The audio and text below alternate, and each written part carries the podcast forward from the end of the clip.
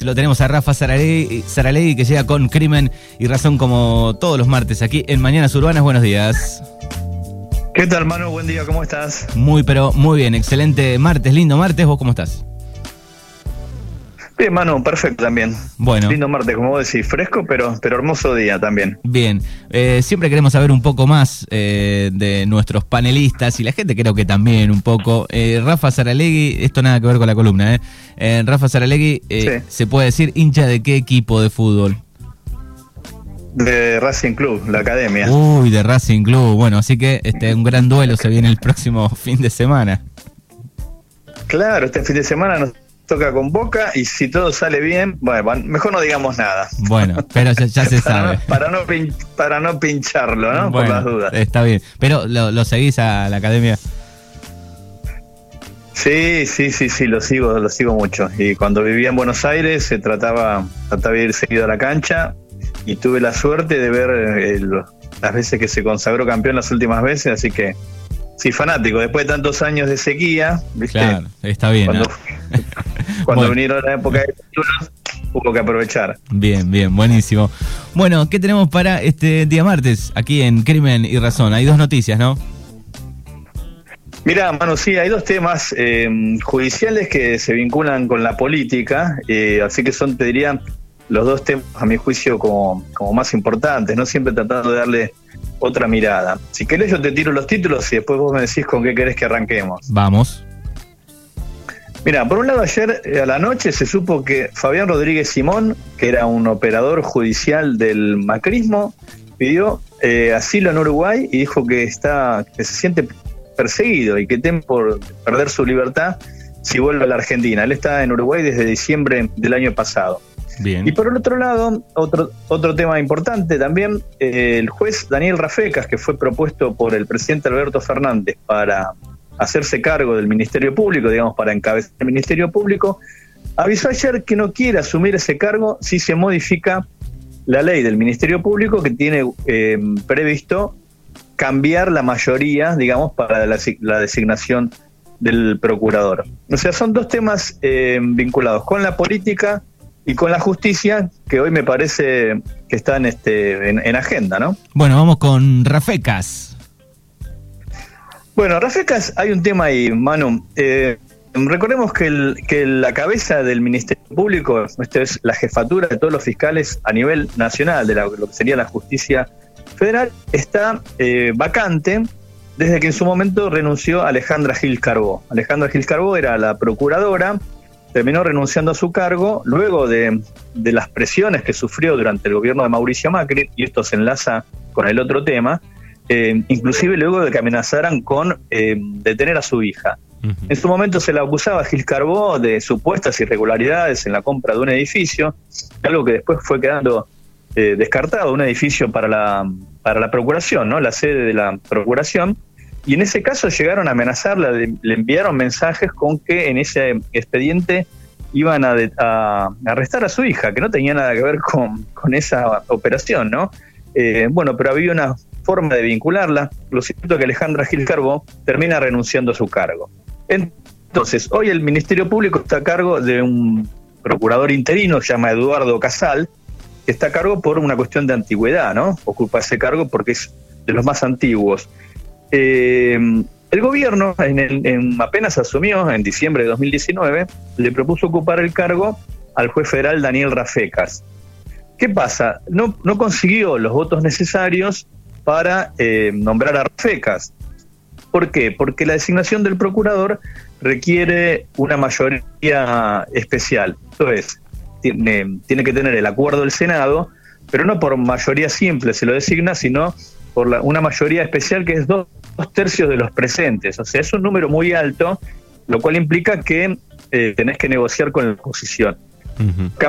Vimos nunca le dio los votos para nombrar a, Rafecas y entonces el cargo quedó ahí vacante, digamos, está a cargo de un fiscal interino que es Eduardo Casal, a quien se lo señala como cercano al macrismo, digamos, no es que mm, se lo considera un, procurador imparcial, entonces por este motivo, bueno, el gobierno tampoco, tampoco quiere que permanezca en su cargo. En forma paralela, el gobierno envía un proyecto de ley al Congreso para modificar la ley del Ministerio Público y ahí eh, también se modificaría la designación del jefe de todos los fiscales. En vez de eh, nombrarlo por una mayoría especial, esto es dos tercios de los votos, se lo pasa a nombrar eh, por mayoría simple. Y hay otro dato que también es importante, es que se modifica la duración en el cargo del procurador. Ahora era de por vida, como los jueces de la corte, digamos, o hasta que se jubilen o hasta que se eh, hasta que renuncien. En este caso, lo que se está eh, proponiendo es que el procurador permanezca en el cargo durante cinco años. Es una medida que en algunas en algunos países de América Latina, en algunas constituciones está previsto que el procurador, digamos, coincida no en un todo, pero con el periodo político de un gobierno, porque se entiende que es el que va a dirigir de alguna manera la política criminal. Y entonces siempre hay tensiones. Cuando viene un nuevo gobierno, el procurador había sido designado antes. Siempre, históricamente, hay, hay inconvenientes con, con, la figura del procurador. Bueno, esto es lo que se está eh, buscando modificar. Hoy, la, hoy esta, esta ley se va a tratar en comisión, está previsto que salga el dictamen. Pero ¿qué pasa? Ayer Rafecas anunció que si se lleva adelante esa modificación, digamos, en la, en la designación del procurador, él no quiere hacerse cargo del Ministerio Público, porque dice que es eh, un límite ético, digamos, que él tiene para eh, asumir de esa manera. A ver si se entiende. Dice, si a mí me habían ofrecido el cargo eh, con una mayoría especial, bueno, yo quiero ser designado de esa manera, o sea, tener el acuerdo también de la oposición. Claro. Ahora, ¿qué pasa, Manu?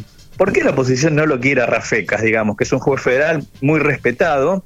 ¿Por qué? Porque en su momento, por ejemplo, Rafecas, cuando fue la denuncia eh, de Alberto Nisman, ¿te acordás? La denuncia contra Cristina Kirchner por el tema del memorándum por Irán. Sí. Eh, Rafecas dijo que ahí no había ningún delito, que no había nada que investigar, que era una, una decisión de Estado, digamos, si se firmaba o no memorándum con Irán, que ese memorándum finalmente nunca se llegó a aplicar, así que no era una cuestión judiciable. Así que por el lado de Cambiemos no lo quieren por eso. Y históricamente, más atrás, ¿por qué no lo quieren los radicales a Rafecas? Porque Rafecas fue el juez que en su momento, esto hace muchos años atrás, te diría casi 20 eh, años atrás, fue el que investigó las coimas en el Senado. ¿Te acuerdas la famosa frase de Cafiero, la tengo la Banelco? Sí. Eh, cuando se decía de Cafiero, de Moyano, cuando habían dicho que a los senadores los iban a sobornar para que aprobaron una, una ley de reforma laboral en el gobierno de la Alianza. Esto es en el 2001, sí, hace 20 años. Ya pasaron 20 años. Bueno, 20 años. En ese caso, Rafeca llevó adelante esa investigación y terminó acusando a funcionarios de Alianza y a senadores, tanto del radicalismo como del peronismo, de haber cobrado eh, sobornos. O sea, Rafeca no lo quiere la oposición, o sea, no lo quieren los radicales, no lo quieren los de mm, eh, Juntos por el Cambio. En su momento tampoco lo querían los peronistas porque había acusado a senadores del peronismo de haber cobrado. Claro. o eh, sea, esto es un, los, sobornos. Claro, esto es un gran inconveniente, digamos, para cada gobierno que está de turno tener que elegir este cargo, si bien eh, me parece bueno que no sea de por vida, pero digo, es una complicación, ¿no? Porque si aquel juez que está, con, digamos, con las condiciones para postularse, en algún momento investigó a ese mismo partido político, digamos, eh, y, es oposición, bueno, este, difícil que consiga el aval, pero digo, se, complica la situación ahí. Sí, e, eso, eso te iba a decir. Es un, es, en algunos eh, países, por ejemplo, el cargo de, de procurador coincide con el el mandato del, del Poder Ejecutivo, digamos, ¿no? Eh, ¿Por qué? Porque esto que te decía, porque se entiende que, el gobierno quiere una política criminal eh, determinada y bueno, y el jefe de los, de los fiscales es el que la puede llevar eh, adelante, ¿no?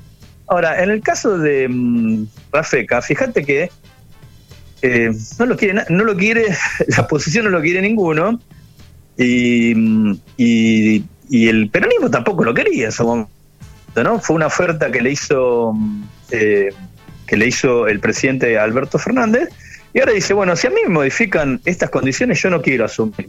Como diciendo, para mí esto es un límite ético, quiero hacerme cargo con la ley que había cuando me ofrecieron el cargo. Entonces es todo un dilema político, porque si vos como gobierno estás llevando adelante una ley para modificar la designación del fiscal, pero tu candidato dice, no, si vos modificás la ley yo no asumo, esto es un brete también, ¿no? Este, en, el, que está metido el gobierno, porque está por sancionar una ley eh, justamente para allanar la designación del fiscal con una mayoría simple, y, y quien es el candidato dice, no, pará, si vos haces eso yo me bajo. Eh, digo, todo un tema eh, controvertido y al mismo tiempo, bueno, que tiene sus vericuetos o sus repercusiones en la política, ¿no? Exactamente.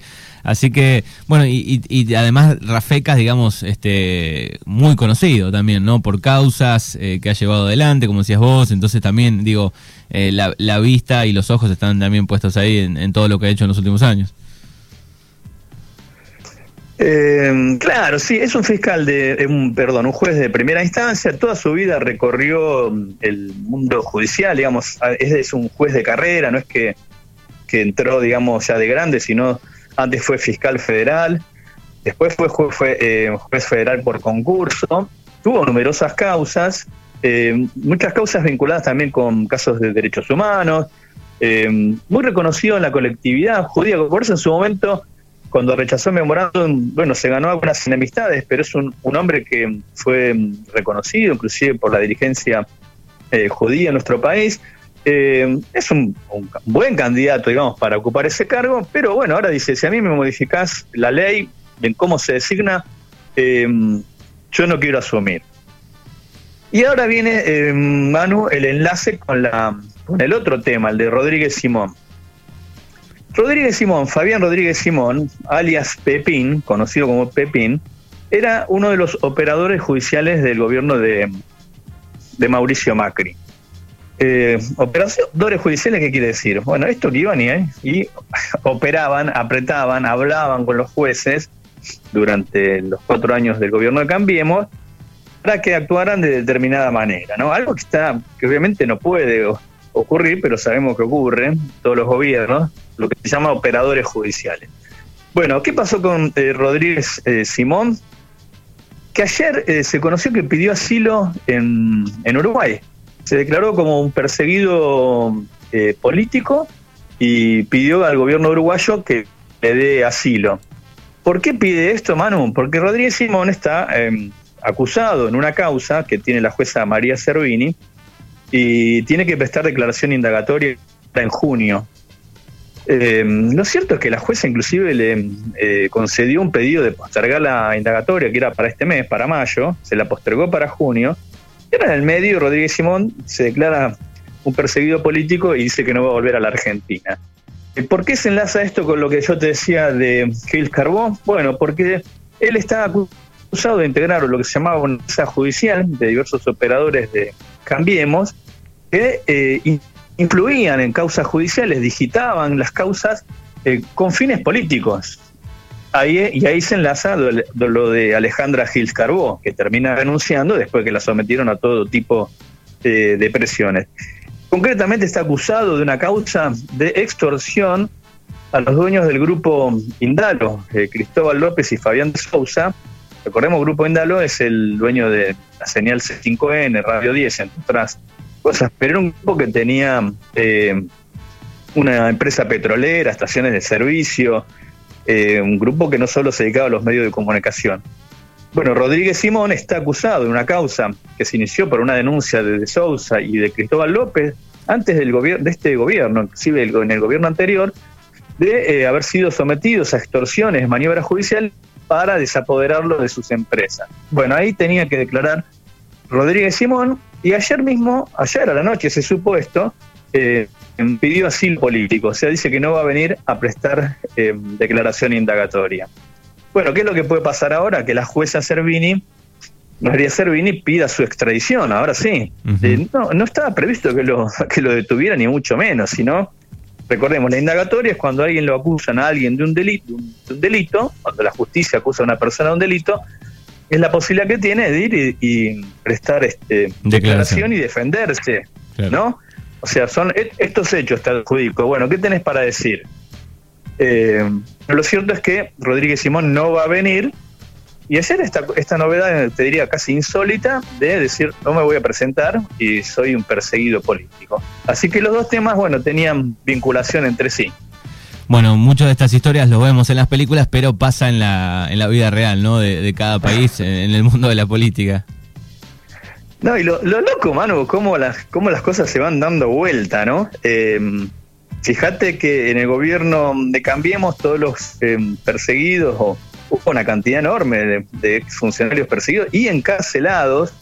Eh, lo cierto es que ninguno se le ocurrió decir no vuelvo a la Argentina porque temo que me detengan, ¿no? ¿Te acordás? Este, de hecho, bueno, Amado Vudú terminó preso y condenado, ex vicepresidente.